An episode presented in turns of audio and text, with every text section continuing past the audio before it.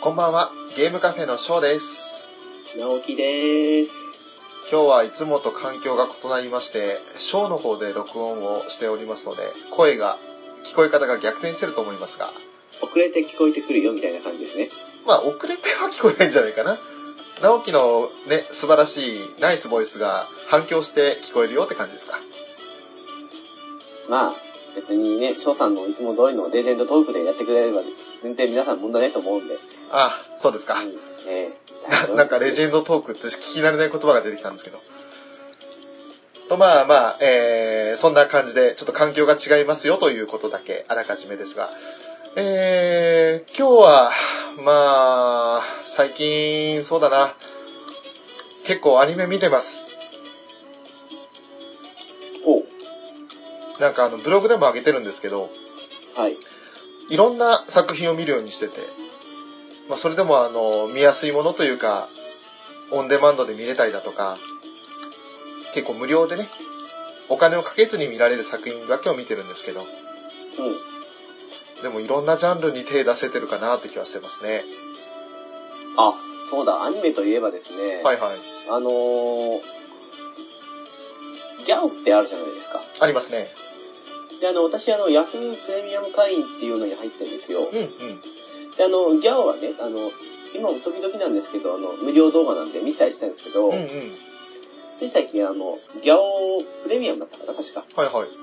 っていうのが始まったみたいで。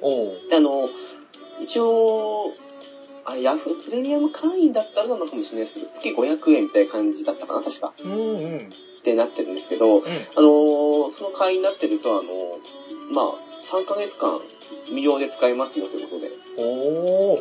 ほーと思って。で、あの、以前何かの回で言ったのかな忘れたけど、あの、Hulu とかあの辺も少し最近無料で見てるとかっていう風に話したかもしれないですけど、うんうん。そのつながりでそのギャオプレミアムの方を試しまして。で、あの、この間ですよ、はいはい。あの、スラムダンク一気見したりして、懐かしいと思って。いいねいいね。で、そのついでにですね、あの、ジョジョ、はいはい。はい、の第1部ですね。をですね、あの、アニメの方ですよ、うんうん。を見まして、でね、あのーいやー、ジョジョね、あのーほら、前言ったじゃないですか、あの、4部後半から5部丸々ないとか、そんな感じの話したと思うんですけど、うんうん。翔さんはね、確か4部、5部、なんかそれも見ないとか話しましたよね、確かね、うんうん各で。多分タクティクスの回だと思うんですけど、そうでしたね。その時に、うん、あのー改めて一部見たっけ？まあ、結構一部ってあの、単行本で見るとね、あの、駆け足的な感じで話するんですけど、うん。アニメだと結構ね、あもちろんそれでも駆け足っぽい感じがするんですけど、それもよく作られていまして、おー、面白いなと思って。翔さん見たんですもんね、ね。見ました見ました。人間をやめる瞬間見ました。人間をやめるの。いや、あのね、小安さん。ね、すごいですよね、ほんとね。すごいさ、ね、まあ、あの、変態っぷりというか。変態っぷりって言っちゃう？ほら、あのーガンダムで申し訳ないんですけど、えあのーガンダムウィングのゼックス・マーキスだとえか、はい。あとあのーガンダムシートのムーラ・フラガとか、はい。あ、ターン A 飛ばしちゃいましたね。変態っていう。まあ、そそれはね、うん、あれ飛ばすんですけど、はい。そのあたりとか考えたら今の通りの普通、普通と言ったらいいですけど、小安さんって感じだったんですけど、ええまあ、銀河なんかから始まりじゃない、もっと先の多分あの、鉄火マンあたりからも始まってる気もするんですけど、まああの、そういうね、あの、変態チックなのであったり、あの、最近だとあの、ソードアートオンラインのあの、スゴーもそうじゃないですか。そうですね。あれもひどかったですね。まああれはね、もう褒めるべき変態ですけど。とかね、なんか最近もうその踏まえた上で、いや、ここに来て小安さんすげえなっていうふうに思っちゃいまして。あの、超真面目とかクール系のキャラクターも演じることができれば、そういう変態系のキャラもできるっていうの、その幅の広さまあすごいですよね。ね、変態的な笑いの後に終始だから聞けたもんじゃないですよ。宿題法ですとかって。何その渋さみたいな、かっこいいんですけどっていう。もうね、そういう意味で言うならね、本当あの、昔から好きは好きなんですけど、ね、まあ、改めてね、あの、うん、さすがだなと思いました。いやー、でも本当に、あのーまあ、一部の漫画版、原作を見てないものですから、アニメで初めてストーリーを知ったんですけど、あ、ああの、ジョジョ時代ですね。そうですね、ジョジョ一部自体がね。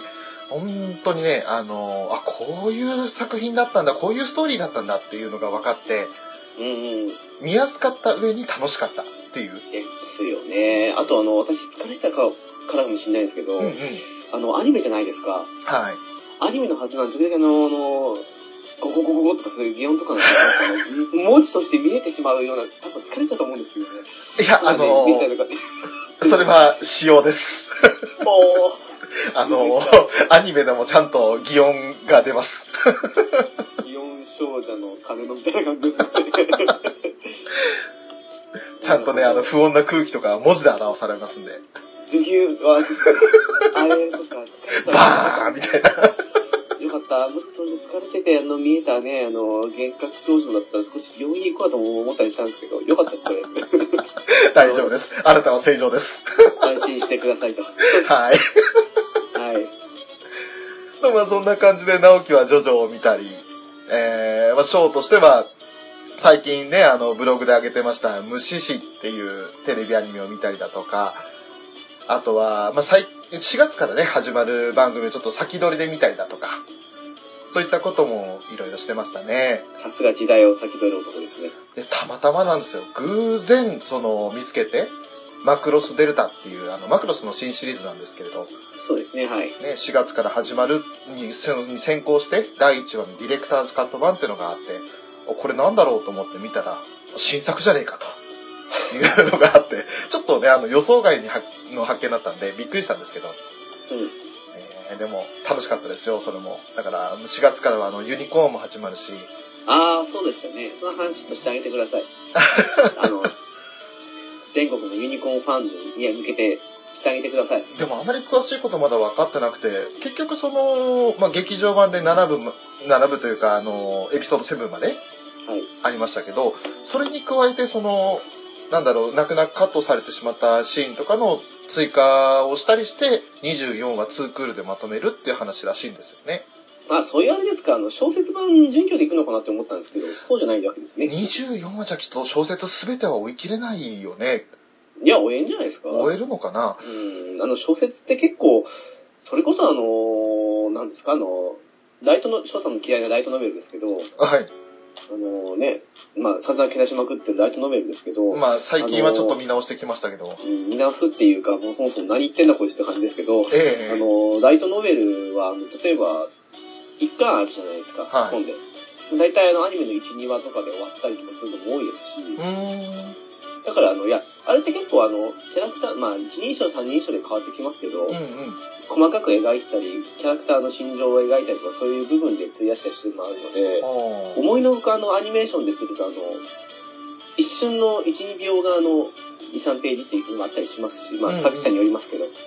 だからまあ、あの、できなくはないとは思いますよ、結局。へえ。じゃあ、もし、その小説を追ってね、作られていくんであれば、それはそれでまた劇場版見てる人も楽しめるっていうことになりますよね。ただ、あの、まあ、話振っといてなんですけど、あの、小説版準拠でいくと、その、テレビシリーズですよね。そうです。あれ、ゴールデンでしたっけ、確か。あ、てか、朝朝でしたっけ？朝になるのかな確か朝。ですよね。あの、でも深夜じゃないですようね。ん。深夜じゃないのに、あの内容は無理だなというふうに思うので、ああ、なるほど。うん、多分普通に新展開とかで付け出すんでしょうね、きっと。表現が、まあ、マイルドにならざるを得ない時間帯の番組ですもんね。うん、それをね、あの、ね、エピソード7の間で出さあんまり濁さずに出したってことを考えると、まあうんないですね。はい。なるほどね。その辺は、うん、考えるとやっぱ難しいところなのかな。基本付け出しになっちゃう可能性ありますね。翔さんは小説版の方は読まれたんですか？いえ、全く読んでないんですよ。あ、そうなんですね。私一応小説版の方を読んでて、しばらく経ってからアニメ化って感じだったんうんで、うん。うん、まあ、うん、マリーダ観念はひどいですよね。その原作のね、表現方法については、直樹から聞き伝えてもらったところと、あとはあの自分でウィキペディアとか調べて、ちょろっと書いてあるところを見たぐらいなんで、具体的にどんな描写だったのかっていうのは自分の目では見てないんですよね。うんただただひどいと。そうですね。強烈なところがね、あるとは思うんですけど、まあその辺はちょっと表現しきれない時間帯の番組だと思うので、日曜でしたっけ？ん？いつだっけ？うん、まだちょっと正確に見てないんですけど、あれ、日曜の7時でもないか？違うか。まあ、何にせよ朝は確か朝のはずですよね。そうですね。うん。楽しみですね。はい。はい。とまあ、そんな近況をお互いに話したところで、今日のテーマなんですが、ちょっとすいません。一個今思い出しました。お、あのですね、あの、最近、昔なんかであげたかもしれないですけど、はいはい星のドラゴンクエストってあったんですよ。ああはいゲームですけど。えあれ、あの、一時離れたんですよ、私。え。うんうん。ちょうど2イベントが開始されてしばらく経ってたと、多分3の終盤までははいはい。なってて、3イベントの終盤あたりで復帰したんですけど、うん最近上級職来たんですよ。あの、まあ、おなじみですよね。あの、戦士、武闘家とかをしたバトルマスターとか。そういう上級職が来たのと、はいはい。あと今、あの、ドラクエ4イベントになりまして、うんうん。で、あの、あの、最初のね、ドト3部作の時にあの、ドドトシリーズということで、ドトの剣とかがメインの、まあ、大当たり武器だったんですけど、おうおう。で、昨日ですか、確か。あの、今2月の27日、まあ28ですか、もう日に変わって。なわけですけど、その前の日にですね、あの、ちょうど来たんですよ、あの、天空シリーズの装備が。うんうん。で、まああの、翔さんが辞めた時と違って、今ってあの、例えば、充電ガチャしたら、あの、1回だけあの、星5確定するとかって感じなんですよ。おえー。で、あの、まあ、引いたら、あの、昨日ですかね、はい。引いたら、あの、なんかね、まあ、そこそこ強い武器来たんですけど、うんうん。まあ、あの、天空装備は来なかったと。あ、ただ、それと別にあの、1日1回だけ無料であの、ガチャが引けるっていうのは今やってるんですは全部のガチャじゃないんですけどね。うんうん。で、あの、さっきですね、あの、日付が変わった瞬間に今日の1日ガチャとかで引いたんですよ。うんうん。ただね、まあ、無料の1回って言ったら、あの、ドラゴンクエストのツールのね、福引きもそうですけど、そうそうあの、来ねえぞと思ったわけですよ。はい。まさかのね、天空の剣来たんですよ。マジですか。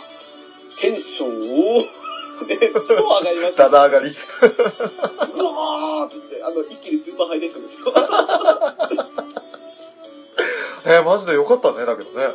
えー、えーこれ、無料のガチャってこれ本当に当たるの？かと思う当た当たるんだなと思って。確率、あれ無料引きだったら多分0.001%とかそんなもんじゃないの？いや、あの、一応あの、同じガチャなんですよ。あ同じなんだ。本当星のドラゴンクエストだとあの、星5装備が7%かな、確か。あ、あ、結構高いね。結構高いけど意外と来ない。あの、ただね、その7%の中で、うんうん。その天空シリーズを含めてもね、星5装備が出る、出る装備のあれが確かね、3、40ぐらいあるんです、多分。おうおう。30ぐらいか多分。2、30からある、あるんで、うんうん。その中で天空装備を引き当てるのを7%がさらに引き当てるとかなりシビアなんですよ。へー。なんですけど、来たと。素晴らしい。もうね、あの、なんでしょうね。もう、すべてがもう、ね、うまく回ってきましたよね。で、調子に乗って、あの、FFRK、あの、日だけ、はい。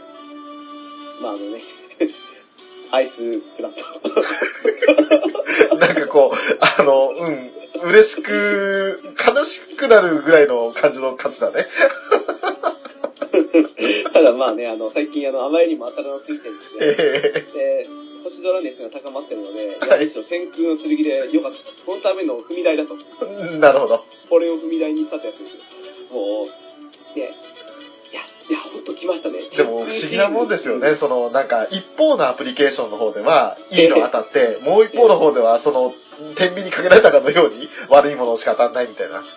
まあ、両方外れるよりいいかなっていう。まあ、そうだね、そうだね。うん。ただね、そう、あの、星空ですけども、あの、ゲームバランスも結構見直されてきてるのと、うんうん。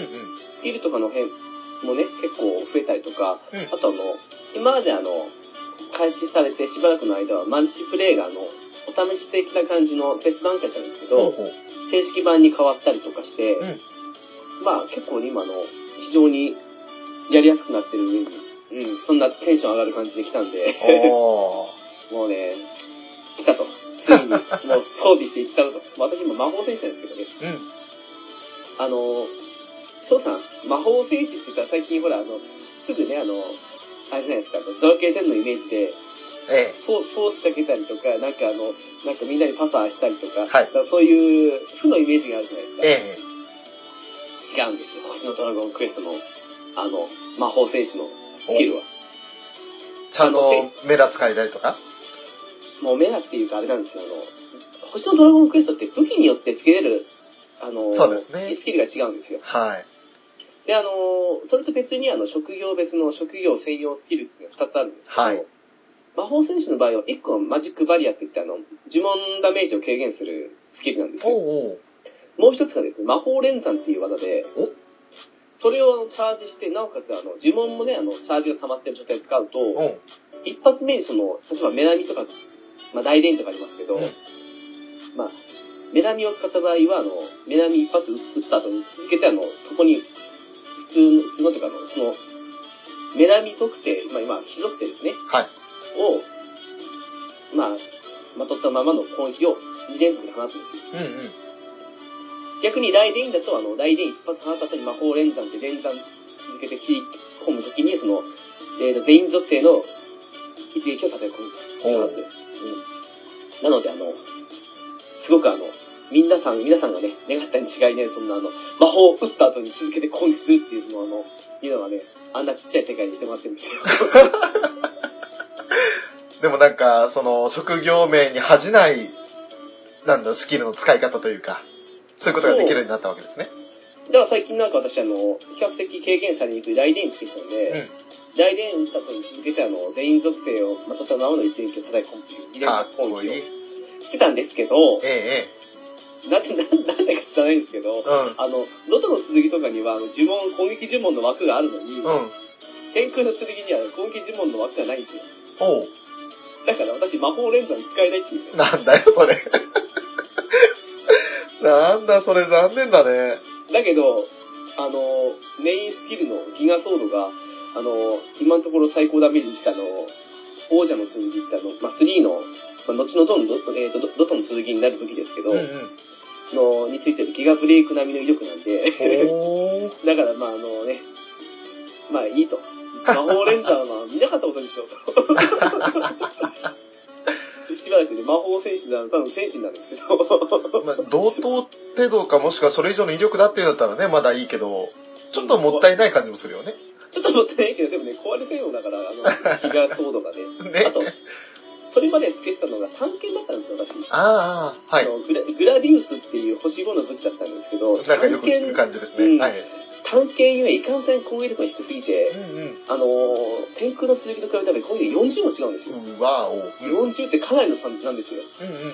それ考えるとね、やっぱり私はしばらくギガソードで行こうと。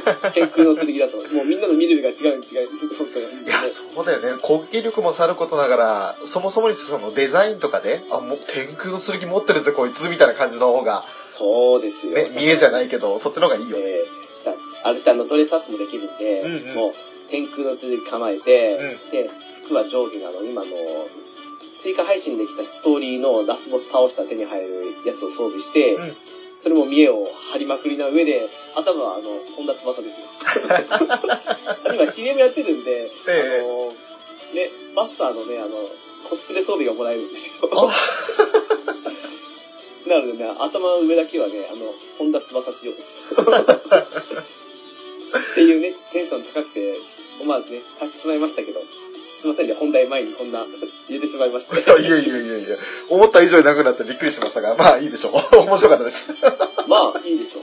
翔さん、まあいいでしょう。で、まあ、あー改めまして、本題なんですが、今日はあのーまあ、アニメ、漫画つながりで、デスノートをです、ちょっと取り上げてみたいなと思ってます。デスノートですね。デスノートですね。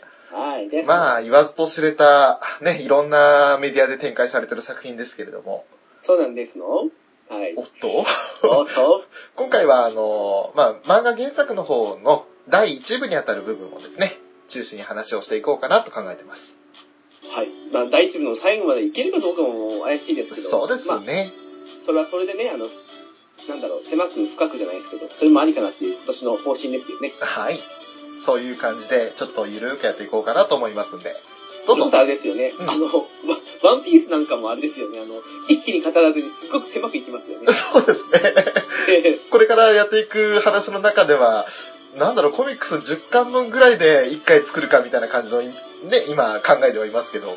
下手したら10巻どころかあれですよね。なんかあの、二人ぐらい仲間にする分ぐらいのストーリーで終わるとか。そこまで深く掘り下げられるかな 大丈夫、あなたはできるよ。さあ、どうでしょう。あまりね、期待されても困っちゃうんですけど。はい。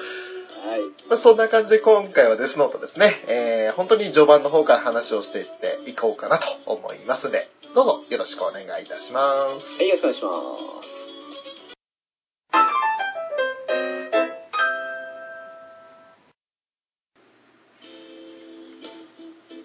さて、デスノートですが、はい。まああの、どんな話の流れかってところで簡単に言うと、主人公はまず高校生ですね。えーそうですね。八神ライトっていう、まあ、月と書いてライトと読ませる名前なんですけれど、ドキュンネームですよね。夜の神の月ですからね。キラキラネームかもしれない。まあ、そんな夜神ライトという主人公がいて、で、結構ね、あの、毎日つまんねえなみたいな感じで過ごしてるんですけど、あの、通ってる高校の敷地になんか、パサッと黒いノートが落ちてきた瞬間を見たんですよね。はい。で、そのノートを何だろうと思って帰り際に拾って、で、書いてある言葉が表紙に DEATH NOTE なんて書かれてるから、なんだこのいたずらなノートはみたいな感じで、その書かれてる内容も読みながらも、あの、本当だとは思わないで信憑性ないなと思ってね、疑ってかかるんですよ、最初は。まあ、普通は、ね、あの、信じないですよね。ねえ。なんか書いた人の名前を書いて、その人物の名前と顔が浮かぶんであれば、えー40秒後に心臓麻痺になると。そして死ぬと。そんなバカな話があるかよ、みたいな。いう話でね。でも、あの、ちょっと興味惹かれてね。たまたまそのテレビに映っていた、あの、人質立てこもり事件の犯人の名前を書くんですよ、そのノートに。はい。そしたら、あのーまあ、テレビでちょうど生中継してましたから、あれ、機動隊が突入しました。犯人抵抗せずに、どうやら死んだようです、みたいな感じでね、すぐニュースが流れて、で、まさかの展開にちょっと驚くんですよね。でも、まあ、偶然かもしれないと。自分がねねノート書いたからそうなったわけじゃなくて、たまたまかもしれないと思って、でもうちょっと実験が必要だなっていうことで、まあ、予備校に当時通っていたわけですから、その、予備校でね、あの、帰り際、ちょっとなんかあの、不良グループに女性が絡まれてるのを見つけて、で、その女性を、まあ、助けるわけでもないんですけど、あの、その、不良グループの、なんかリーダー的な存在のやつの名前を書くんですよ。やめないかと。やめないかと。で、まあ、はい名前はね、自分であの、名前名乗ってるだけだから、その、わかんないから適当な漢字を何個か書くんですよね。はい。で、ついでに自己死って、その後に書くんですよ。そしたら、うんと、名前を書いて自己死でしたっけそうなんです。あの、40秒以内に何も書かなければ心臓麻痺なんですけど、その後に、あのー死因を書けば、その死因に応じた死に方をするっていう状態になるんですよね。あれって時刻と名前と死因でしたっけ？えっとね、名前書いた後死因を書いたら、さらに6分間、6分40秒だったかなの時間猶予が与えられるので、そこでその綿密な状況を書けるっていうルールなんですよ。あ、そういえば綿密、そうですよね。これってあの、その6分何十秒ってその時間は何か意味があるんでしたっけ？あるんだと思うんですけどね。なんかそのあまりよからぬイメージというか、そういうのだと思うんですけど、ちょっとそこまでわかんないですね、詳しくは。あーあの、すいません、あの、先に言ってしまうんですけど、うん。私一応見ては見てたんですよ。はい。ただあの、一部は全部見たんですけど、うん二部が途中で少しなんかだるくなってしまっうんうて、ん。もう一気に最終話近くの方からまた見始めたぐらいなので、うん。二部に関してはちょっとさらっとだけ足し読みというかしたんですけど、うんうん。まあ一部ほどあんま記憶に残ってないと。あなわけで、あの、映画とかを見たんですけど、んアニメ版の、アニメじゃない、漫画の方ってあの、結構、薄れてる部分はあるんで、あ。うん。その、その、なんだろう、後々、漫画の中で、そういう設定について説明出てきたのかなっていうふうに今思ったもんですから、6分40秒のその由来などは全く出てなかったはずです。俺、それ出てたら覚えてるはずだし。うん、まあそうだよね。う。ん。で、出てない上に、あまあ一応このルールっていうのは、どんどんね、あの、ストーリーが進むごとに、こういったルールもあってそれを利用するって形で使っていかれるんですけど、まあそうだね、はい。うんまあ当時はその、まああまりルールとかもまともに読んでいなかった状態で試してるもんだから、一応自己死っていう風にだけしてね、それでどうなるかっていう実験をしてみたんですよ。名前の少しですね。うん。そうなんです。だから物の見事にね、あのトラックと正面衝突して、コッパみじんになっちゃうんですよ、その不良グループのリーダーが。ってことは漢字が当たってたことですね、これね。何個か書いた中の一つが当たったんですよね。で、あの、それを見目の前で見て、あの、これマジだと。本物だと。いうふうに、まあ、確信はするんだけど、あまりに凄惨な光景を目の前にしたもんだから、あの、で、ちょっと路地裏に行った後に吐くんですよね、本人は。ヤガミライトは。でも、このノートがあれば世界を変えることができる。俺が変えてやるっていう感じで、あの、自分がね、世界、新しい世界の創造主になるみたいなことを言って、それで、あの、デスノートを使っていくことを決めるんですよ。はい。そうしたところで、今度は、あの、死神と呼ばれるね、えー、ものが、その、ライトの前に現れて、はい。リュークっていう死神なんですけど、はい。デスノートを使ったものにだけ見える死神ということで、で、そのデスノートの使い方だとか、あと、まあ、注意事項ってわけじゃないんですけどね、デスノート使ったやつが天国とか地獄とかそういったとこに行けると思うなよ、みたいなことが脅しをかけてくるんですよね。はい。まあそれも含めて、あのー人間界でデスノートを使うやつのその行く末が見たいということで、リュークはライトにつくんですけど。で、一方で、その、心臓麻痺の事故であったり、あと、まあ、事故死の方に関してはね、あの、あまり取り上げられなかったんですけど、心臓麻痺が起こったのを見て、なんかおかしいなって思ったのが、インターポール。あの、世界の、あれは警察機構ですか。銭形さんですね。そうですね。それによって、あのなんかおかしいな事件が起こってるなっていうことを察知されまして。うん。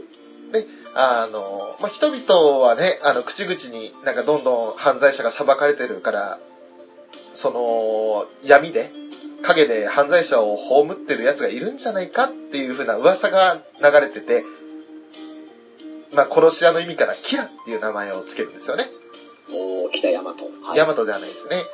で、そのキラを神として崇める者まで現れてる中で、そのインターポールがキラを捕まえるために、名探偵である L というものに調査を依頼するわけですよ。はい。そしたら L は瞬く間に、まあ、まず第一の事件が起こったのは東京だったと。日本の関東地区だったと。いうことで、まずあの、全世界に同時放送みたいな感じでテレビを緊急生中継にしたと見せかけて、で、その、そこに出たリンドエル・テイラーっていうね、死刑囚なんですけど、はい。その死刑囚をちょっと出しつつ自分は L だというふうに名乗らせて、で、あのーまあ、キラがもし関東にいるんであればすぐにそいつを邪魔者とみなして殺すだろうというふうに踏んで、で、あのーまあ、実際にキラを殺すわけですよね。そのリンドエル・テイラーのことを。はい。そしたら、実はこのテレビ放送は全世界と銘打ったが、日本の関東地区にしか流していないと。これでキラーは日本の関東地区にいることが分かったみたいな感じで一気に捜査範囲が狭まるっていうところから、キラーとエルの戦いが始まるんですよね。あの、私ですね、この話のデスノートを読んだときに、はい。最初読み切りを読んだんですよ。うんうん。うん。で、あ、面白い内容だと思ったんですよね。小学生が主人公の方ですよね。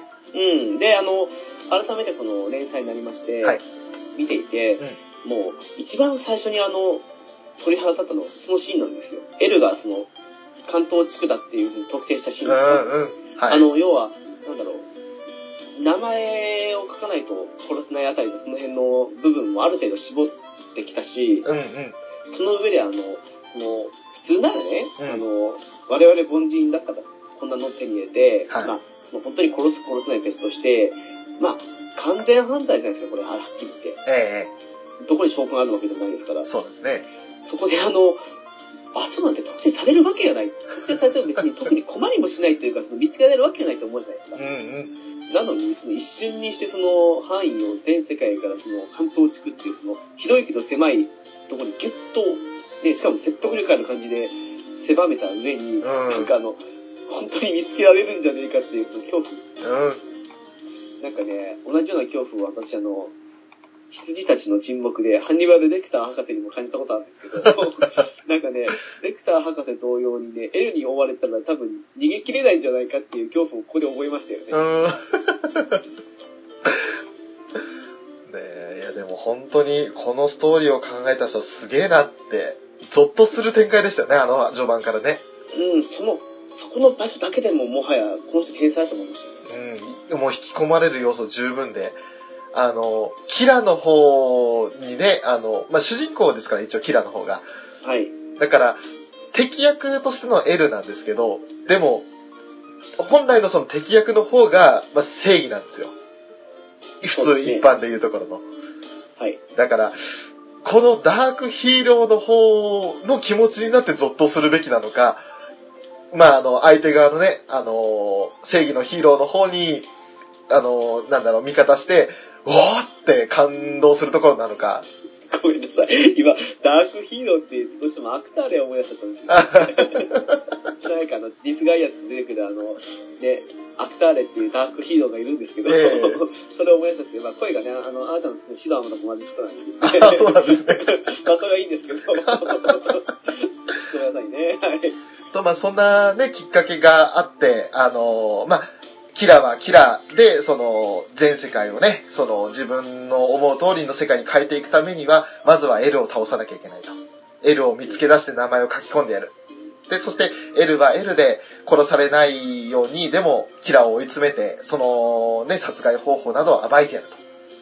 いうことで、世界一の名探偵と殺人鬼の戦いが始まるわけですね。まあ、殺人鬼どころか本人は新世界の神と思ってますからね。ね。まあ、新世界の神っていうかね、なんかね、ガンダムは神とか言ってましたからね、この人ね。ガンダムは神？うん。なんかほら言ってたじゃないですか、同じ声であの、ガンダムは神だみたいな感じのことで。ああ、ああ、えっ、と、さアニメ版の方の話ですね。ええそうですね。あの、まあ、俺がガンダムだって言ってましたよね。ええ言ってましたよね。こっちはこっちじゃ、こっちじゃ俺が神だみたいな感じで言ってますからね。まあ、あの、ええ、何もかも計画通りなんじゃないですか。まあ、ほんと、そういった流れでね、デスノートが始まるわけなんですけれども、うん。まず、あの、まあ、デスノートについての弱点っていうのは、A4 サイズのその、まあ、普通の大学ノートのように見えるんですけど、はい。まあ、所有者であるその夜神ライト以外にも、そのノートに触れたら、触れた人間が死神の姿を見ることができるっていう設定もあるんですよ。ああ、そうでしたね。はい。だもんだから、あのーまあ、家族にすらもちろんバレるわけにはいかないということで、で、ライトは、あのー普段はね、その机の引き出しの、その底の裏に隠せるように、その、小細工というか、なんだろう、あの、ホームセンターで木材とか買ってきて、はい。ね、あのー机の引き出しの裏側から絶縁体のボールペンの芯で通して開けないと、あのー発火するようにできているっていうような小細工を作って、で、人に。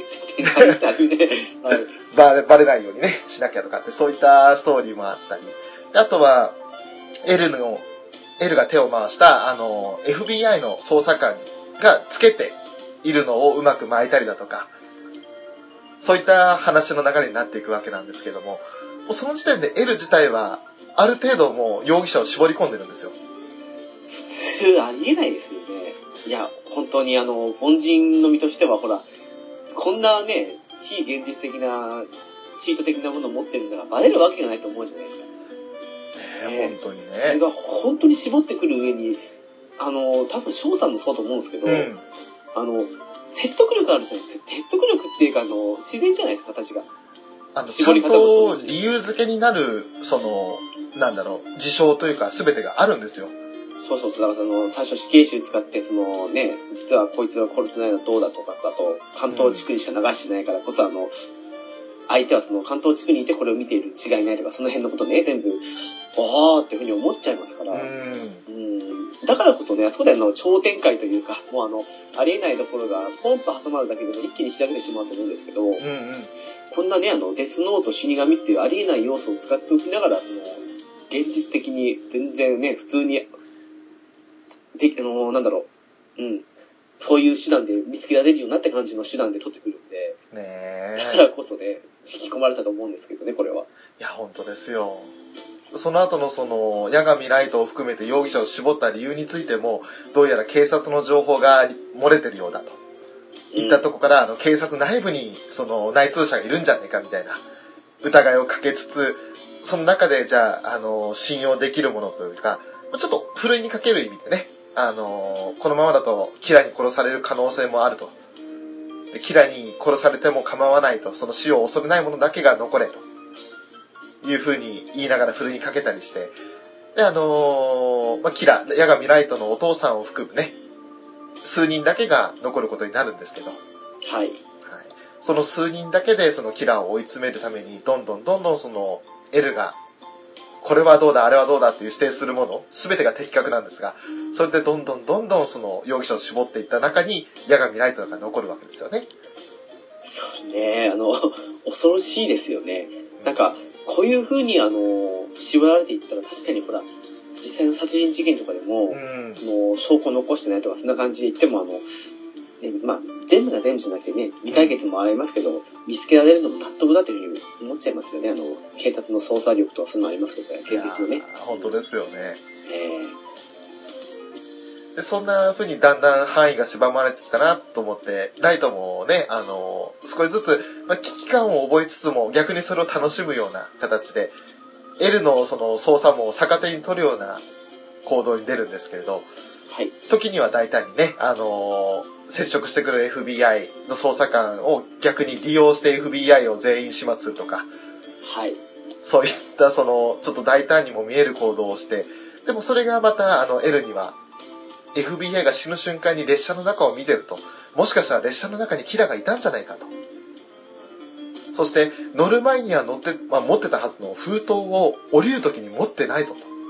封筒はどこ行ったと。はい。着眼点がもう細かすぎてすごすぎてっていうところがありましたよね。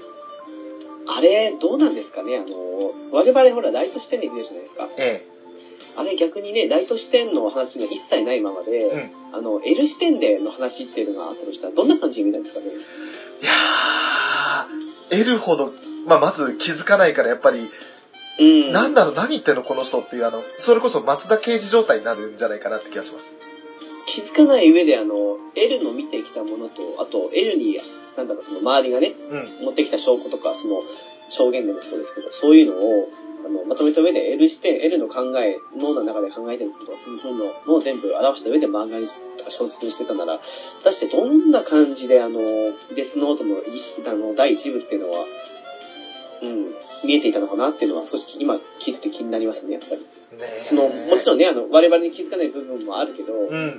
その上で、あの、なんだろう、もう少し、ほら L はそのすごい能力を持ってますから、うん。すごい能力というか、その、すごい、ね、操作力とか、その推理力ありますから、うん。その頭の中で考えている、その、こうこうこうだっていう説得力あるような、その説明の上でのその頭の中の話っていうのをうん。付け加えたんなら、もしかしたら、あの、だんだんだんだん我々的にも見えてくるのかなとかってあったりとかするし、そうだね。ちょっとライトが犯人じゃないってはっていうか、ライトが犯人だっていう真実を隠した上でこれ見てみたかったかなとは思います。やっぱりその L 視点でのその、ライト君最後はあの、やっぱりこいつが犯人だったかみたいな感じで思ったその瞬間とかね。でも、それだと逆にその、まあ、某名探偵コナンですとか、某じゃないね、もう全部言っちゃったね。えっ、と、ね、某なんとか少年の事件簿とか、ちっちゃな何かけて、ね、そんな感じのやつみたいな、ふ普通のその推理漫画になっちゃう感じはしないでもないですよね。あえてその犯人がもう分かってて、じゃあその犯人の殺人手段とかを一体どう暴くのかっていうのが、それが先が見えなくて面白いというか、どう追い詰められるんだろうっていうワクワク感？ああ、まあ、よくね、あの、なんだろう、結末から追っていくやつもありますけど、そのね、ちょっとまた違いますからね。ね。結末からよくあの、メメントって映画あるじゃないですか。はい。あの、翔さん好きなあの、えっと、なんだっけあれ、インセプションの監督が作った作品ですけど、うん。うんあれなんかはあの、結末から追っていくんですけど、うん。結末からだんだん最初の方に戻っていくわけですけど、うんそれとは別の違った本当の犯人がもう分かった上での話ですからね。ねうん。そういったその、あまあ、新しいジャンルってわけじゃないんでしょうけど、当時は結構新鮮な感じのね、展開があったんじゃないかなとは思いますよね。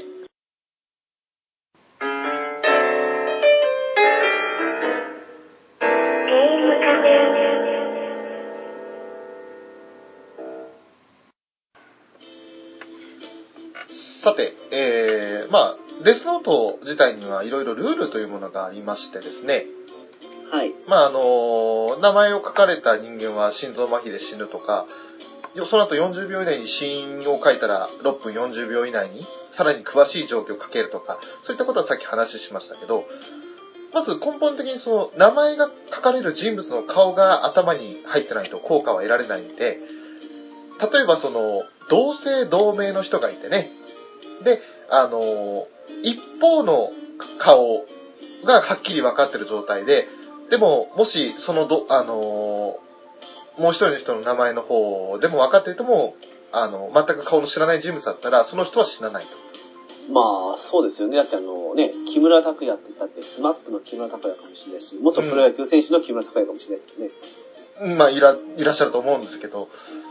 で、やっぱりあの、パッと思い浮かぶのは、そんな有名選手同士だ、有名な人同士だったらね、なかなか難しいけど、本当にあの、一般の人の木村拓哉さんと、有名人の木村拓哉さんだったら、一般人の方はやっぱり会ってないとは顔がわかんないわけじゃないですか。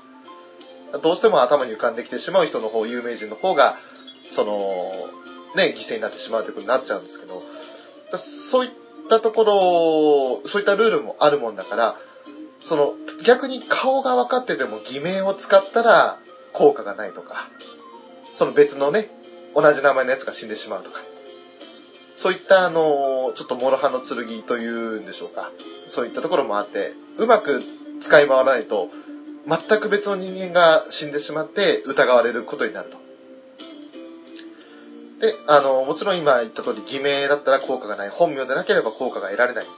っていうのと、そういうのを利用してね、あの、まあ、さっきちらっと FBI の捜査官を、まあ、殺したという話をね、しましたけども、その FBI の捜査官には恋人がいまして、まあ、婚約者ですね。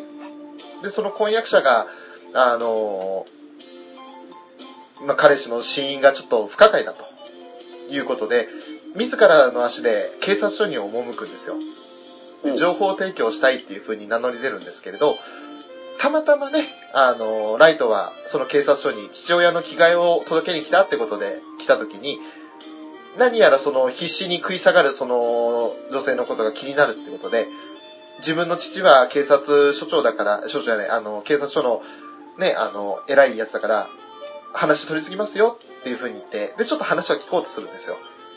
そしたら、あまりにも、その、キラにつながる情報をこいつ持ってるということが分かって、なんとかして始末しなきゃいけないって思うんですよね。はい。で、ただ始末するにも、顔は分かったけど名前が分からんといけんと。で、名前ね、あの、名乗って、まあ、うまく話していく中で名乗ってもらうんですけど、急いでその名前を書いても死なないんですよ。死死ぬ行動に移らないんですよ。そうですね。はい。で、そこで、なんか死神もさっきからクッククック笑ってるし、なんか変だなって思って、そこで偽名だって気づくんですよね。遅いくらいですけどね。うん、ちょっと焦ってたんですよね、ライトもね。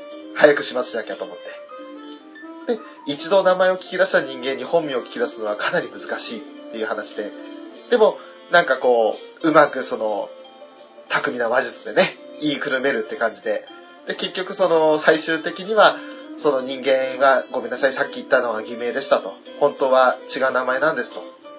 で、そんなこと言って、その免許証を出させて、本当の名前を知ったら、じゃあ、さようなら、みたいな感じで殺しちゃうわけですけど。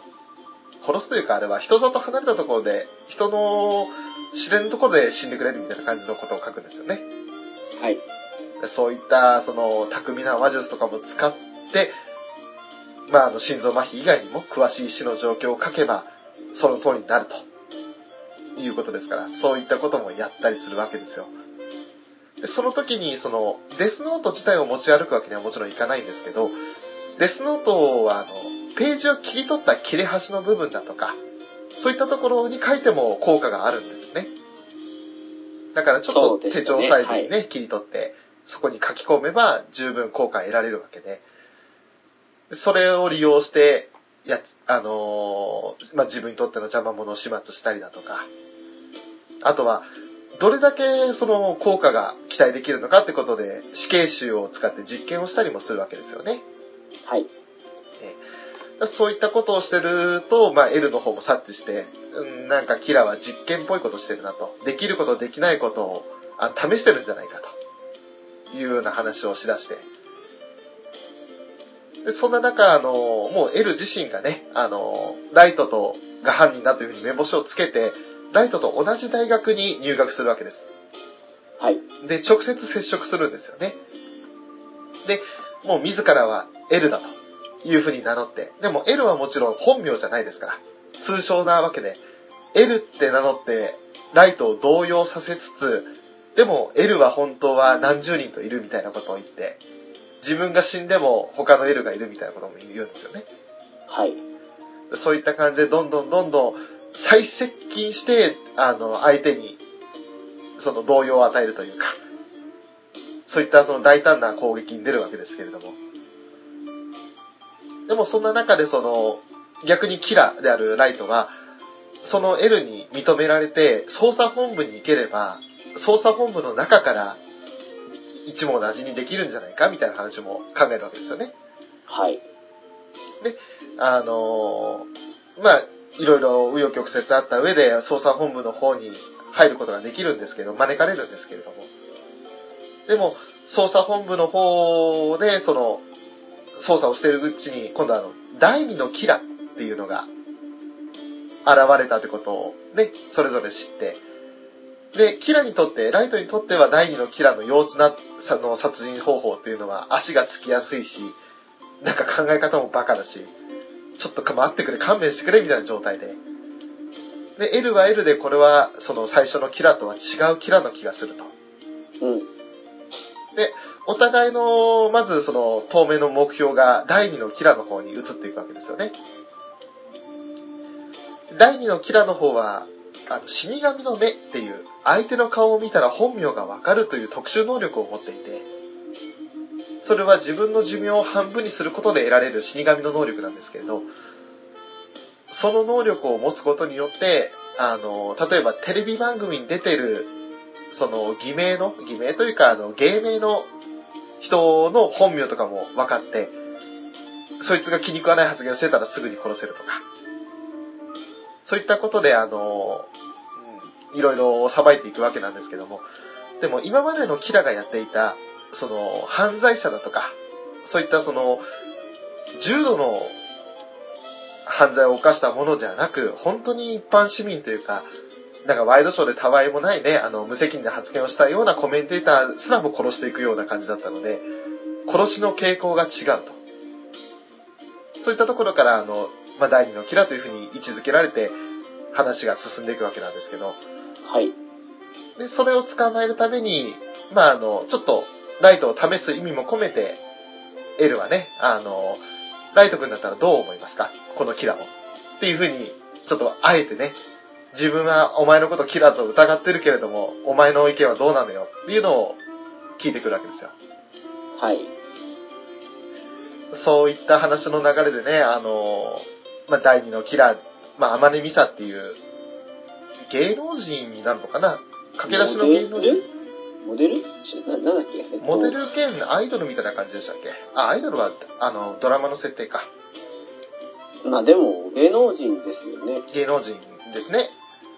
それで、あの、まあ、芸能人の、その力というわけじゃないんですけど、たまたまその、ライトがね、捜査をするために、その、まあ、青山の方の地区の方に行って、で他周りをね、友人たちに囲まれながらいたら、たとえその、相手、まあ、ノート所有者ですから死神が見えると。あ、相手に。いいですか？駆け出し女優ですね。あ、女優ですか。うん、みたいですね。なるほどね。その相手に死神が見えてもバレないだろうと思って、あの、第二のキラが指定した場所に行くわけなんですけど、はい。弥海砂にとってはね、その死神の目を使えば、あの、ノートの所有者は名前が見えないと。だから一発で、その、なんだろう、あ、じゃあ寿命が見えないんだ。寿命が見えないってことで、名前しか見えないから、夜神ライトの名前が一発で分かって、で、その、などんなつてを使って調べたのかわかんないですけど、あっという間に夜神ライトの家を特定するんですよね。はい。で、いきなりその押しかけて、で、あの、ノートの切れ端を触らせて、自分の死神を紹介したりだとか、たら目は持ってないんだったら、この目を自由に使っていいから、あのーそばに置かせてくれっていうふうに天音は言うんですけど。はい。で、厄介に思いながらも逆にその能力が使えるってことで利用することに決めるんですよね。で、なんとかしてもその L に合わせて L の本名を引き出して、L の本名を書いて始末したいと。いう話の流れになっていくわけですよ。はい。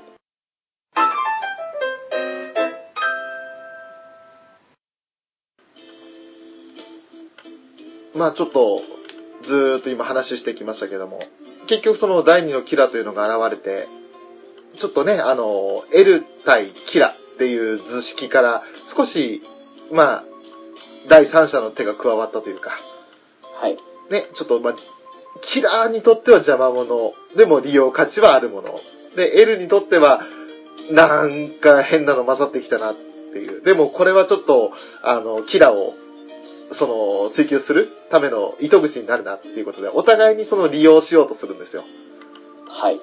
で、その結果、あの、まあ、ライトと L がね、同じ大学で話してるところで、ミサが来るわけですよ。そして、その、ミサが来て、まあ、もちろんささっき駆け出しの女優って話をしてましたけども、その駆け出しの女優だからってことで大学生たちがゾロゾロ集まってくるんですが、そんな中で、あの、ポケットに入ってる携帯電話を L はミサから奪うんですよね。はい。で、あの、ライトと別れを告げてミサはいなくなるんですけど、たまたまその時にもちろん L とミサは顔を合わせてて、で、あの、L は自分の偽名を名乗ってね、龍河秀樹ですっていう名前を名乗っていて、でも、あれ？見えてる名前と違うっていうことで、ミサは、あれ？っていう顔をしちゃうんですよ。はい。で、ライトは、あ、しまった、こいつ別の名前見えてるから、今ここで何か喋らせるのはまずいってことで、そのまま帰らせるわけなんですけど、でも、帰らせた後すぐにね、あの、ミサの電話に、携帯電話にかけたら、なぜかそのミサが出なくて、あの、L が出るわけですよ。はい。でさっきのもみくちゃ騒動の中で、誰か携帯電話を落としていたみたいです、みたいな白々しいことを言うんですけど、それは実際ねうん、電話してね、あの、名前を聞いて書けば、もうその瞬間で勝ちですからね。そうそうそう。だからライトとしてはちょっと焦ったところもね、あの、あ、これは忘れないうちに名前聞き出しとかないとって思ったんでしょうけど、いや、難しいっすよ。これ、あの、正気を逃して慎重にしすぎたら、それそれでね、あの、負けますからね。そうなんですよね。でも、そのすぐに電話をかけて、あの、様子というかね、まあ、名前を聞き出そうとしたことの、その行動を受けて、天音美沙を第二の嫌い容疑で確保すると。いうふうに、あの、エルは言うわけですよ。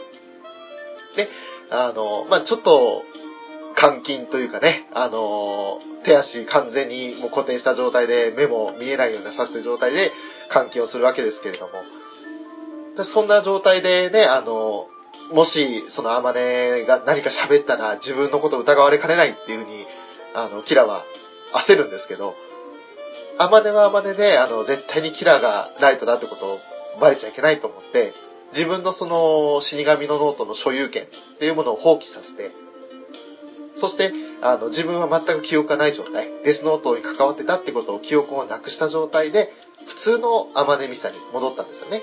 普通のなんか、アイドルが普通の女の子に戻りますみたいな感じですよね。は いで、まあ、それをさせたのは、その、アマネについていたレムという死神なんですけど、はいなんとしても、その、アマネを助け出せと。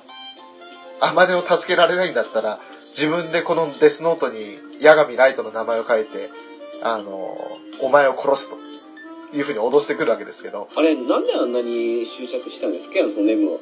えーっとですね、それはちょっと裏のエピソードとか、まあ裏というか、その、アマネミサの方の過去のエピソードになるんですけど、はい。あの、アマネミサっていうのは両親をね、その、殺害されてるんですよ。はい。その殺害された後、あの、まあ、自分をね、その、両親を殺したものを見つけるためにと思って、一応女優の道に入って、自分の名を売って、で、あの、キラに認めて、あ、その前に、そキラがその犯人を殺したんですよね。あの、冒頭であの、試しに、あの、引きこもり、あ立てこもりかごめんなさい。はい。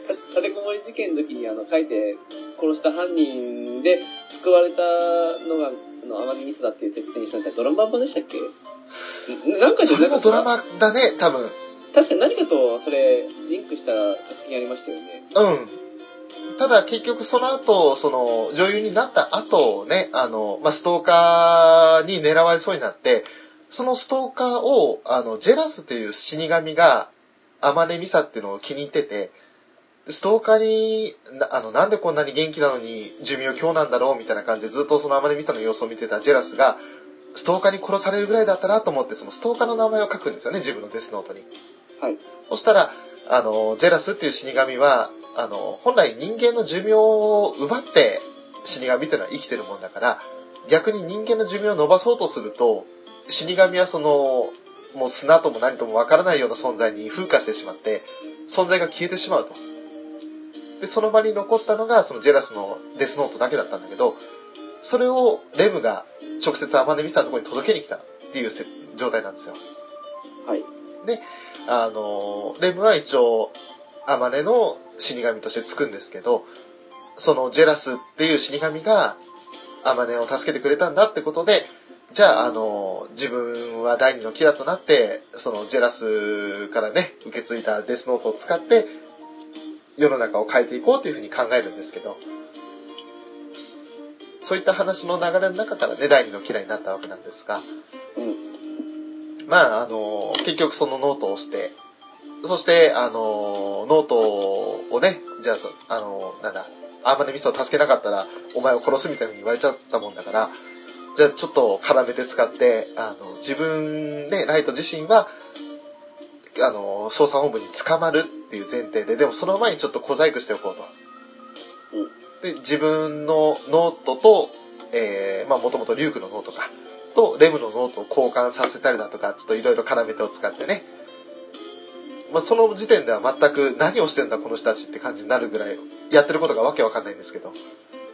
でそれによってその自分は監禁されて、その名前をね、書かなかったら、人が殺されなかったら自分が犯人だし、でも人が逆に殺されれば、あの、他に犯人がいるだろうと。それで疑いを晴らしてほしいっていうことで、自ら監禁を望むんですよ、ライトは。まあ、アリバイを作る感じですね、実そうい。うことですね。はい。それによって、その、まあ、本当はね、あの、数日間は人を殺さ、まあ、本当に殺されなくて、でも一週間ぐらい経った頃に、また殺人が始まるんですよ。でも、エルは殺人は始まってないって嘘の情報をきあのライトに伝えたりとかして、で、ライトからその、情報を何とか引き出そうとするんですけど、だんだん衰弱していくライトたちの姿を見て、ライトの父親やその捜査本部の仲間たちは、もうこれ以上はライト君もうダメだよと、あの、追い込んじゃうのまずいよって話になって、非人道的だみたいな話をしていくんですよね。はい。でそんな中であの、ライトはライトで、あの、まあ、ギリギリまで待った上で、その自分のノートの所有権を捨てるわけですよ。それも作戦のうちなんですけど。で、本当は自分は、え、あの、キラじゃないと。もうちょっと話をしようみたいな話をしていくわけなんですけど。そんなことをやってるもんだから、今度 L は L で、何が何だかさっぱりわからないってことで、自分のね、推理が、なんだろう、当たってるのか外れてるのかもよくわかんなくなってくるっていう混乱する状態になってしまって。はい。で、そんな中で、あの、じゃあ疑いを晴らすためにはってことで、ちょっと、父親に一芝居打ってもらうんですよね。はい。アマネミサとライトを車で連れて、人を知れず、なんかあの処刑場みたいなところに連れてってね。はい。で、あの、拳銃を突き立てて、お前がキラだったらこれ以上被害を増やすわけにはいかないから、お前を殺して私も死ぬみたいな。はい。いう、なんかすごい、ええー、みたいな展開になるんですけど。でも、その、引き金を引いたら、弾丸は出てこなくて。で、もし本当にキラだったら、その引き金を引かれる前に、父親であろうと殺すだろうと。でもそれを殺さなかったということはキラじゃないだろうと。まあ、まだ疑いは完全に晴れたわけじゃないが、とりあえず出してもいいんじゃないかみたいな、そういう妥協策を提案するわけですよね。そこまでしても完全に晴れない疑い。そう。どこまで疑ってんだってね。多分まあ99%黒だったものが95%ぐらいになったってぐらいなんでしょうけど。いやー、スパロボだったらその5%は大切な5%だと思いますよ。スパロボね。でもそれで多少疑いが晴れたというか、あの、少なくとも捜査本部の人間の L 以外の人間には信頼が置かれたね、ライトが捜査本部に来るわけですけど、もちろんそのノートの所有権を破棄してるんで、デスノートに関する記憶っていうのは全くない状態。でも、もともと頭のいい人間ですから、下手したら L と同等の考えを持ってる人間なんで、二人でね、なんか二人の名探偵がどんどんどんどんその次、その、キラの手がかりを探していくって話になっていくんですよね。なので、アムロとクワトロが手を組んだ時にですね。おお誰も太刀打ちできねえわ。そうでもないんじゃないか。あ、そうか。まあ、それで、その、結局じゃあ次に、今度、まあ、アマネが破棄した方のノートっていうのが、またその、レムの手によって人間界に落とされたわけなんですけど、それを拾ったのが、四つ葉グループという会社の、とある社員で、でその四つ葉、乳製品ではないことですね。あ、違いますね。あ、わかりました。はい。四つ葉グループのその社員の一人がそれを拾って、どんどんその、自分の会社がよりその情報に上向くようにね、あのー、操作するためにライバル会社の幹部を潰したりだとか、そういったことをしてたもんだから、急になんか株価が上がってる会社があるぞって疑いをかけられるんですよ。バレバレですよね。ねえ、ここ数日、ここ数ヶ月の伸びが異常だと。で、その手がかりをね、ちょっとあの、自分の推理がことごとく外れて塞ぎ込んでた L にライトは提案するんですよ。そしたら L はみるみるうちに書き取り戻して、四つ葉グループにちょっと潜入捜査をしたりだとか、いろいろ盗聴器を仕掛けたりとかして、あの、まあ、8人ぐらいでね、なんか殺人会議をしてることを突き止めるんですよ。はい。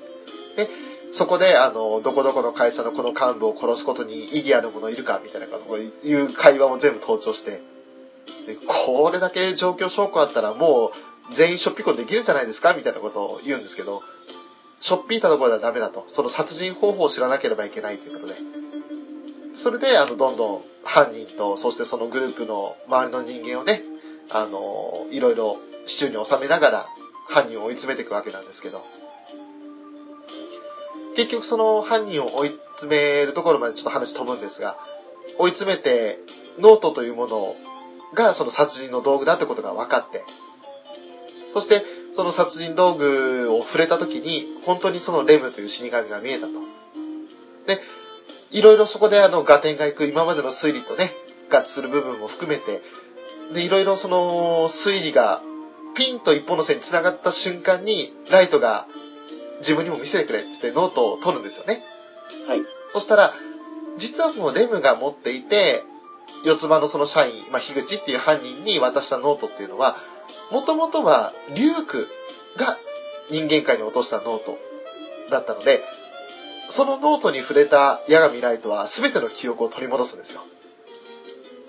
で、記憶を取り戻して、で、あのまあ、いろいろその、ちょっと体裁を作る、あのな保ちながら、あの、ここに書かれてる人間と死んだ人のリスト照合してみるね、みたいなことを言いながら、自分の腕時計に忍ばせていたデスノートに自分の血で、樋口の名前を書いて、樋口の口を封じるんですよ。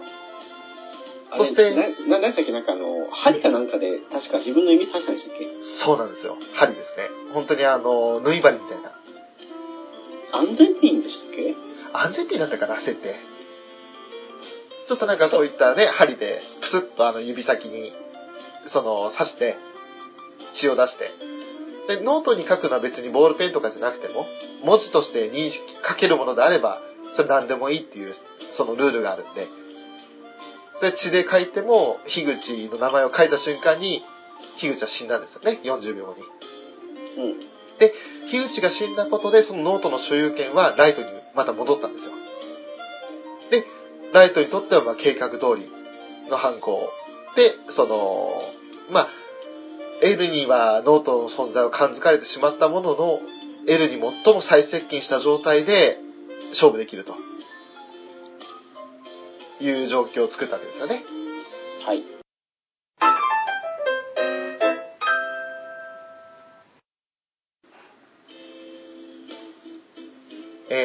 そんな感じで、すべての記憶を取り戻したライトは、もうあの、L に再接近して、ままだ名前はわからないけれど、もうあと、その名前さえ分かれば、やっつけられると、葬りされるということで、で、あの、もうその時点では、疑いがね、あの、半分解けていたアマネミサをまた利用して、アマネミサにノートの切れ端をまず触らせるんですよ。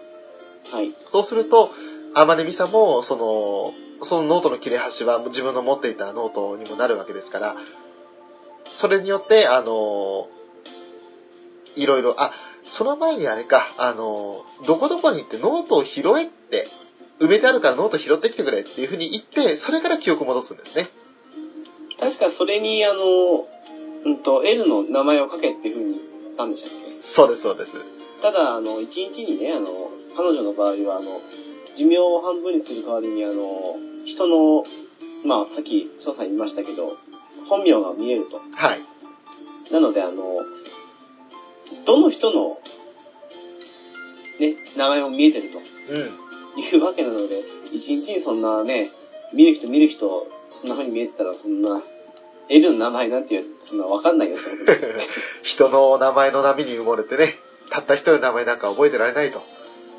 で残念だけど覚えてられないよって言って、役に立たなくてごめんって言うんだけど、でも、アマネはやっぱり、ライトのことが大好きだから。えーでその、ノートを手にした時にね、死神界からまた人間界に舞い戻ってきたリュークと、死神の目の取引をまたしてくれと。でお前一回目の取引してんだから、半分になった寿命をさらに半分にすんだぞっていうふうに。考えてね、80歳生きたとするじゃないですか。うん。半分にしたら40歳ですよ。えもう半分って20歳ですよ。ええこの子長生きだなと思ったんですよね。だって 100, 100歳まで生きても25歳ですよ、生きれるのって。えねえ。だから本当にあの後先考えずに、ライトのためにっていう感じですよね。あれでしたっけ？あの、最初が名前見えて、もう一回交換すると寿命見えるでしたっけ？そうです、そうです。はいはい。ね。それでまあ、結局その、また目の取引をしてね。で、その、自分がその土の中から拾い出したそのノートの切れ端をライトに触れさせて、ライトはリュークの姿がまた見えるようになるんですよ。で、久しぶりだな、リュークと。そしたら、その様子をね、あの、まあ、レムはその、捜査本部の方にあるノートの周りから出られないので、捜査本部の監視カメラで、えっ、と、アマネミサの寿命がさらに半分になってるってことに気づくんですよね。そしてリュークもついてると。あれなんか変だと。ただ、最初の方で、その、あえてノートを交換したりして、で、リュウクのノートを地中に埋めたっていう、その手続きっていうのは、レムを葬るための手段だったんですよね。ライトの。はだから、L も邪魔だし、そしてレムも邪魔だと。で、それをするためには、アマネミサを利用して、レムも、あのーまあ、この世から抹消し、で、L も倒すと。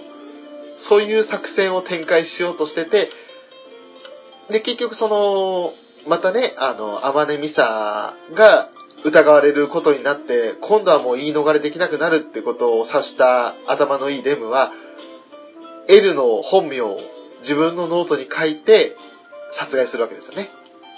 はい。でもその L を殺すという行為は、アマネミサの寿命を伸ばす行為につながるもんだから、レムもまたそのジェラスと同じように、砂とも何ともわからないような存在に風化してしまって、消えてしまうわけですよ。はい。ただ、L は、まあ本名は結局その読者にはわからないまま死に、そしてレムも死に、最後に笑うのはライトだったと。いう話の流れですよね。あれ、あの、えっと、ほら、映画版、はい。あれでうまいと思ったのが、うんあの、まあ、アニメ版の方は第2部決まってたからかわかんないですけど、そこで L が負けるじゃないですか。はい。劇場版ってそのあの、同じような手段で、ライト君がね、うん。あの、L を倒すんですけど、うんうん。ただその前にあの、L がほら、前もって先にデスノートに自分の名前を書いてというか、その、日付とか決めれるわけですから、うん。だで、あの、先にね、自分は数日後、2週間ぐらいしたっけなんかもう覚えてないそうですね。うん。で、死ぬって書いておいたので、うん。デスノートの効果は先に書いたものが優先されるということで、うん。その、ライト君の取った手段を、本当命がけで阻止して、うん。で、ね、ライト君が犯人だということを特定したっていうのが映画版でしたけど、そうですね。あれ映画版も確か大松組さんでしたっけ？ですですそ。の、ですよね。あの人すごいと思うんですよね、その辺のあれが。あの、一つの結末だけじゃなくてね、複数の結末を用意してるのもすごいですよね。そうそう、あの、まあ、もしかしたらそれが本当の結末として用意したのかもしれないですけど、あーもしかしたらねなるほうん。人気出すぎて、あの、いわいつもの引き伸ばしじゃないですけど、えに なってしまったから、じゃあ映画版の方は、まあ、あのね、みたいな。っああ、そういう可能性もありますよね。ていうのもあり得ますよね、はっきり言ってね。まあ、それがあの、L Change the World っていう映画につながるわけですけど、はい。映画も結局3部でしたか？ありますもんね。3本ありましたっけ？あ、そっか、一部二部って感じですかね。キラーが主人公の映画版1部2部と、で、まあ、その、キラーチェンジザワールド。を、うん、やっつけた後の L が主人公のね。そうなりますか。ちなみに L の本名、L ローライトらしいですね。ああ、そうらしいですね。はい。それはあのー単行本で言ったら、えっ、と、あれは第何巻 ?14 巻かな ?13 巻かな？の、なんかあのー設定集みたいなものの付録にもついてるし、あと、ドラマ版かな？テレビドラマ版でも書かれてるのかな？エルローライトって。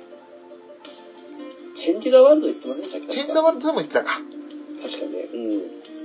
何しろその辺でいろいろ語られてはいるんですけど、本編では語られてないんですよね。うん。原作漫画の方では。だから、それを知らない、知らずに、その映画版とかもテレビドラマも見てない人は、結局 L は本名を知らないまま殺されたっていうふうに思ってる人もいるかもしれないですけど。ねまあ、そういった話の流れで結局第1部は、キラが L をやっつけて終わるっていうところですね。これであの、もう、自分を邪魔する者はいないと。捜査本部の人間は自分のことをかけらも疑っちゃいねえと。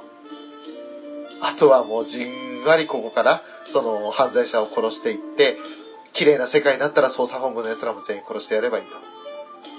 そんなことを考えながらね、次の世界を作る、あの、自分の思う通りの世界を作ろうっていう風にやって、第一部は終わるわけですよね。はい。はい。まあ、いかがでしたか？ここまでちょっと振り返ってみましたけども。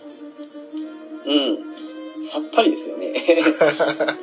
あの、なんだろう、中盤のあたりが結構覚えてないというか、あの、大まかになったらわかるんですけど、うん。そんな細かくって感じの内容だったらそんなだったっけみたいな感じで思っちゃいましたよね。いやー俺も改めてあの、追ってみて思ったのが、あの、細かすぎてというか、設定がいろいろあって、全部の、その、殺人方法だとか、その、事象を追っていくのは大変だなと思ったから途中かいつまんだんですけど、はい。それでも、これだけかかる、内、濃密度というか、うん。あの、なんかね、あの、こう言っちゃなんですけど、えこんなもう1時間近くの話なんですけど、はい。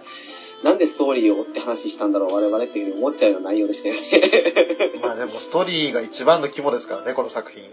そうなんですけどね、なんかそその上でもなんか、フリートーク気味に話せばよかったのかなっていうふうに思うぐらい、なんかあの、いや、すっごい難しい話ですよね。いや、本当ですよ。打ち合わせなしで言ったのはこんな結果ですよ。はい。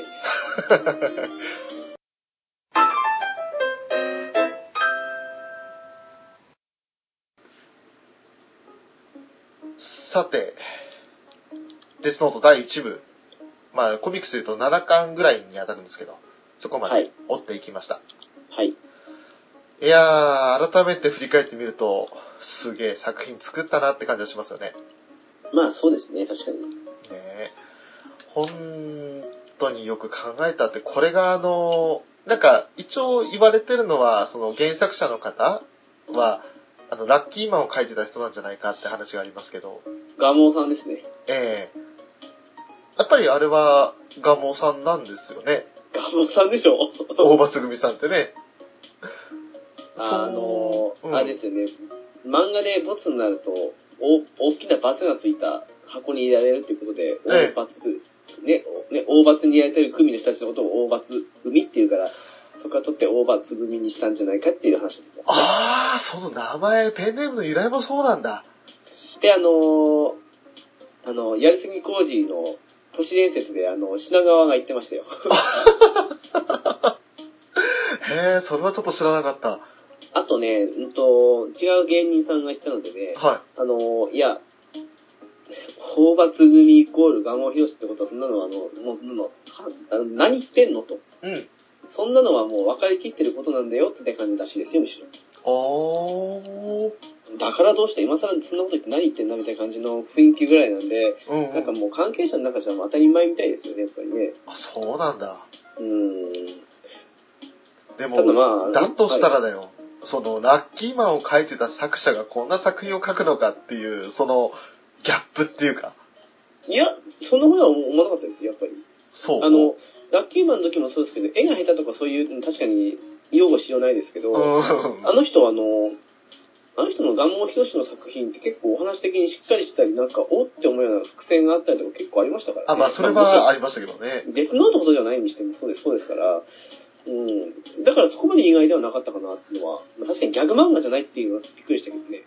あの、ラッキーマンはやっぱりその、基本ギャグ漫画だから、なんていうかその、デスノートのシリアス展開に、全くその真逆の位置にいるじゃないですか。だから、ラッキーマンでしっかりストーリーになってたとしても、それがストーリーしっかりになってんだって視点で見てる人が果たしてどれだけいるのかなって感じがするんですよ。うん。はい。まあまあまあまあ、はいはい。まあでも本当にそれが、あの、同一人物だってことを考えると、ちょっと、へーって、それを知った時には本当びっくりしましたけどね。あとはあの、今の翔さんみたいに先入観に抱かれてる方って多いと思うんで、うん。あの、そういう先入観でやると、いや、これがもうひろし原作みたいな感じにいうふうに思われて、うん。あの、手つけないって人がいるんじゃないかっていうのも懸念されて、なんかその違う名前でっていうふうなのも、あその名前を、ガモヒロシじゃなくて違う、その大罰組にしようっていうふうに考えた最初の発端だったみたいな感じのはのもどっかで見たことありますけどね。ああ、なるほどね。まあ先入観ってありますからね、やっぱりね。あの、やっぱり、うん、ガモヒロシっていう風に名前出てて、うん非常にデスノートを評価できたかっていうと、やっぱ難しいって人多かったと思いますし、いや、多分俺はその難しい人間の一人ですね。うん、張さん結構、偏見でできてますからね。偏見の塊ですよ、私は。それこそあの最初話したライトノベルのことも偏見の塊ですよ。不思議ですよね。なんか、結構、あの、気づいてないかもしれないですけど、なんかあなたが好きだって感じの思ってる作品、結構ライトノベルが多いんですよと思うんですけど、まあ、そうですもんね。最近そんな風に気づいてきて、ああ、なんだ、ライトノベルって名前だけで、ね、ラノベラノベって言って、なんか毛嫌いしてたけど、ちゃんとストーリー読めば全然面白いじゃんって思って。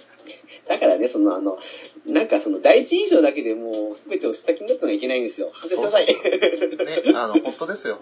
そこはもう本当に大変申し訳ございませんでした。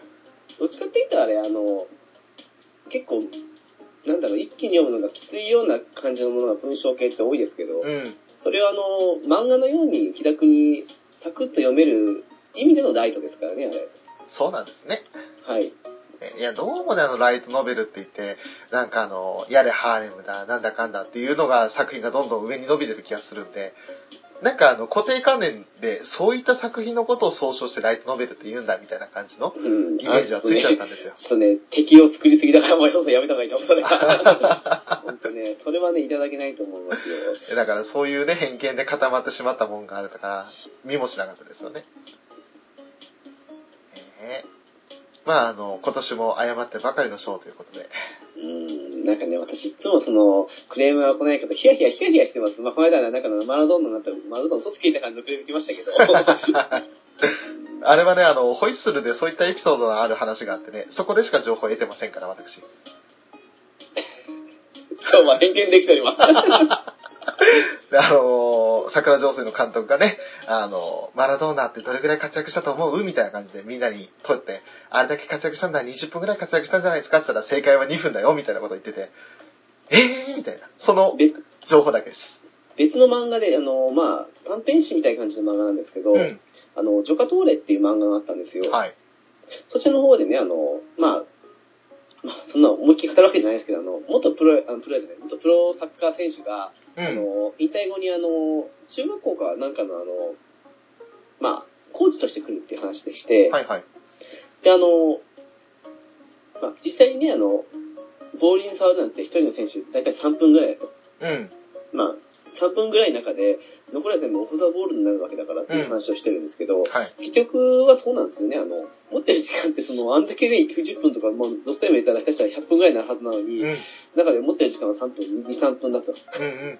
そんなもんですからね。その中で、あの、どどんだけ印象を残すかって言ったら恐ろしいですね、本当ね。ね、ゴールを決めれば一気に印象に残るだろうし、でもゴールを決めなくても相手のディフェンダーとのラインの駆け引きだとか、そういったものでね、あの、輝く選手もいるし。サッカーってほら、あの、オフザボールが、の動きがあるからこそ、すごく難しいスポーツだと思うんですようん。うん。バスケも難しいけど、まあ、あの、範囲が狭いとか、そういういろいろあったりとかありますし、うんまあでもバスケもまあ、根本的には似てるんですけど、うん。とか、野球なんかはもう完全に決まってますよね。まあもちろんその、相手選手の打者に合わせてあの、前線守備だとかね、交代するとか、あの右寄り左寄りとかありますけど、うんうん。でもサッカーってその辺がありますから、一時あったじゃないですか、あの、ベッカムが人気出た時に、うん。あの、ベッカムだけ常に追い続けるカメラって。ああれってほらあの、ね、お姉様、おば様方からしたら、あの、キャーベッカム様的な感じかもしれないですけど、あ、うん。あの、本当のサッカーファンからしてみれば。そうそう、そういうポジションで普段あの、部活とかでややってる人とかうは、ん。ベッカムっていう、あの、世界でね、あの当時最高峰レベルにいた選手の、うんまあその、ベッカムのポジションのだけになりますけど、うんの動きを追えるっていうのはすごく意味のあることだと思ったんですね、当時ね。そうですね。今みたいに動画がどうとかって時代じゃないですからね、うん。なうん。なるほど。で、このポジションでこういう動きをしてパスを受けて、そしてどういうルックアップをしながら、そのどのタイミングでアーリークロスを放ってるのかとかって、そういうのも勉強になるわけですもんね。そう全体図を見た上で、その後にベッカムだけのそれを見たら、ベッカムってど、この時どういう動きしてたんだろうっていう感じでね、うん。おっとあの、もちろんベッカム以外の選手の見てみたいと思う人多いと思うんですけど、うんうん。で今も、もベッカムクラスでその注目されるカメラを作れるのはやっぱりごく少数ですもんね。ですね。ただあれは本当あの、なんだろう、サッカーのイメージトレーニングする分には、あの、肉体的なね、うん練習を終えた後に見るには、すごくいいと思うんで、あれは本当に。そうですね。うん超一流選手のあの、プレーを90分間どういう動きしてるのか見れるわけですからね。ねでね、何の話してるんだって感じですけど、すいませんね。まあ、あの、エンディングです、これは。でしたね。はいいつも通りのエンディングですね。そうですね。はい。はい。では、あお知らせです。えーゲームカフェですが、ゲームやアニメを中心に、ノンジャンルに気楽にゆるーく話すポッドキャストです。へいへい。ホームページは http:// ゲームカフェ .caesar.net です。はいメールアドレスですが、ゲームカフェアットマークアウトロックドット JP です。ツイッター ID ですが、ゲームカフェ01になります。お便りリクエストなどお待ちしております。また、ツイッターで、シャープゲームカフェという風にツイートしていただけると、えーその、えーハッシュタグからですね、我々確認させていただいて、まとめてコメントとして発表させていただきたいなと思っておりますので、どうぞ簡単な感想などそちらからもお願いいたします。はい、よろしくお願いいたします。はい。では、今回はデスノートということでした。はい、まあ。そうです。ね。で、えっ、と、次回ですけど、え次回はあの、またかって感じに思っちゃうぐらいすぐ来る感じですけど、はいお手寄り会と、えはい。恒例のお手寄り会と、そしてね、あの、あえてここではまだ語りませんけど、はい。満を持して、まあ、あの、連続してね、小祭りってことで、小祭り。はい。なんかあのね、今年は翔さん大活躍の回が多いぞということで、まあその、先駆け的な、ていうかむしろこれが先駆けにして焦点みたいな感じのそんなね、のが来週というか今度次回の、ね、来るわけですけどね。すごい持ち上げるね。そうですね。もうアヘッド先駆けかってぐらいですよね。もう本当別のレベルですよ。たまにあの、ちょっとピンとこないネタぶっ込んでくるね。あー、わかんないですか？そうですか？いや、あの、多分ダブ、なんかガンダムのやつですよね、きっと。そうですね。今、なんだろうと思って、か少し考えた。ダメですね。そんなんじゃまだまだ、俺はガンダムになれないですよ。いや、まあ、なる気はないんですけど。ええまあ、うん、いいや。はい。ありがとうございます。なんかあの、ええもし楽しみにしてくれてる人がいたらね、楽しんでいただけたらなっていう回を作りたいなとは思いますけど。はい。あのね、今回のデスノートと同様ですけど、はいそ。の次回のお便りと別のそのもう一つの回ですか？はい。の方では、私がマラドーナになります。なれるの？なれないよ。ただ言いたかっただけですよ。あ、そうですか。なるほど。あのね、マラドーナになれると思ったら大間違いですよ。いや、本当ですよ。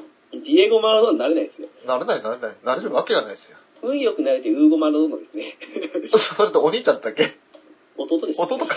あの、昔コンサにいたんですよ。